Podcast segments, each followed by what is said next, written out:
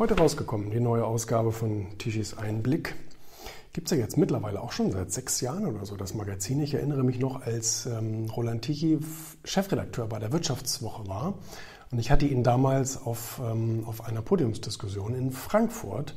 Da haben wir uns auch zum ersten Mal kennengelernt. Und jetzt gibt es ja auch schon so lange dieses ähm, Magazin. Das ist ja auch eher ein politisches Magazin. Und jetzt hier in der neuen Ausgabe hat Rainer Zittelmann ähm, den ich mittlerweile auch schon echt viele Jahre kenne, eine Rezension äh, geschrieben über äh, Bullshit Rules. Ne?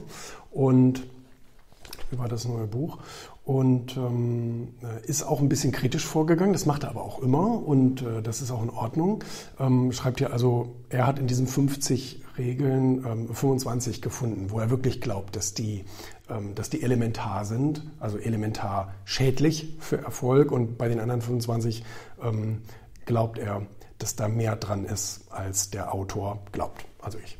Und, ähm, und das ist ja auch das, was mich immer wieder fasziniert an ähm, Leuten, wenn sie Bücher lesen, dass sie Bücher immer so als ähm, alles, was in einem Buch steht, muss für mich auch so stimmen. Das stimmt ja nicht. Das ist ja nicht der Fall. Also es ist ja vielmehr so, dass, und das schreibt er auch in diesem Buch, er sagt, in einem Einkaufsladen, wo es ein paar Sachen gibt, die ich nicht mag, sage ich doch nicht, ich gehe nie wieder in diesen Einkaufsladen, weil der hat Sachen, die ich nicht mag, sondern ich gehe ja wegen den Sachen rein, die, die ich haben möchte. Und so ist es ja nun auch bei solchen, äh, bei, bei, bei solchen Büchern. Ja, das ist ein Buffet, das ist ein Angebot. Und das schreibe ich ja sogar auch in der An Einleitung.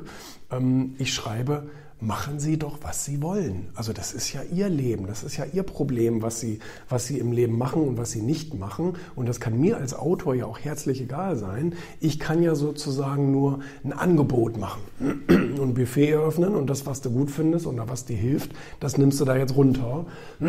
Und äh, so war das in meiner Karriere auch. Ich lese jetzt seit, seit 16 Jahren sehr, sehr intensiv Bücher wie Biografien, Sachbücher, ähm, Ratgeber, Literatur etc. pp. Und habe jetzt auch mindestens schon meine 1500, 1600 durch, vielleicht sogar mittlerweile ja schon noch mehr. Ähm, und da sind ein paar Sachen dabei, wo ich am Anfang meiner Karriere gedacht habe, das hilft mir gerade so ungemein. Und alles andere, was in dem Buch stand, ähm, das habe ich mehr oder weniger gar nicht beachtet. Das habe ich gar nicht, habe ich gar nicht wirklich angewandt. Und ähm, wenn ich das Buch heute zehn Jahre oder ne, 15, 16 Jahre später nochmal lese, dann fallen mir da drin Dinge auf, wo ich sage, das passt doch gerade perfekt in meine, in meine ähm, Vorhaben rein.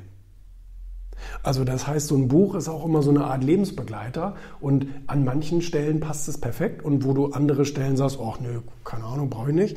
Und in zehn Jahren oder in 20 Jahren oder in fünf Jahren hat sich dein Leben gerade so verändert, ähm, dass du auch mit einem ganz anderen Filter so ein Buch liest und auch andere Sachen wahrnimmst. Ne? Das geht mir ganz, ganz oft so. Und ähm, von daher, nein. Also ich lese selber ein Buch auch mit einem Filter. Es stehen viele Dinge in Büchern drin, wo ich sage, das ist nicht meins. Das kann ja jemand glauben, aber ich will das nicht glauben. Ähm, manchmal ändert sich das dann im Laufe der Zeit, dass ich dann später sage, hm, doch, das stimmt allerdings. Und man will das einfach nur nicht wahrhaben. Also es ist ein Angebot. Und Leute, die heute ein Buch lesen und sagen, alles da drin und überhaupt und sowieso und morgen ein Buch lesen und nee, das stimmt doch nicht, das ist ganz was anderes. Die sind wieder wie, wie so ein Blatt im Wind. Ne? Also das ist auch nicht das richtige Konzept.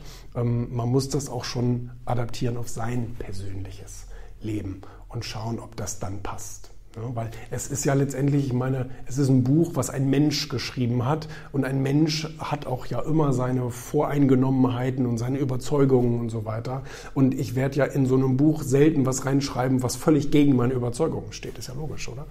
Und ähm, äh, von daher muss man das auch immer aus der Brille sehen, dass man immer guckt, wer ist der Autor, was hat der für ein Ziel, ja, was hat er schon erlebt oder auch noch nicht erlebt, etc. pp. Ähm, deswegen bin ich auch immer vorsichtig, wenn ich zum Beispiel ähm, Bücher lese von Theoretikern, die etwas theoretisch analysieren und ähm, aber vielleicht über ein Unternehmen äh, gar nicht aus der praktischen Brille sprechen können und die vielleicht theoretisch irgendwas aufschreiben können, wie man mit Mitarbeitern umgeht, die aber im wahren Leben noch nie ein Widerwort von einem Mitarbeiter bekommen haben und deswegen vielleicht doch nicht das ganze Bild kennen. Also da muss man, darf man äh, schon auch selektiv rangehen.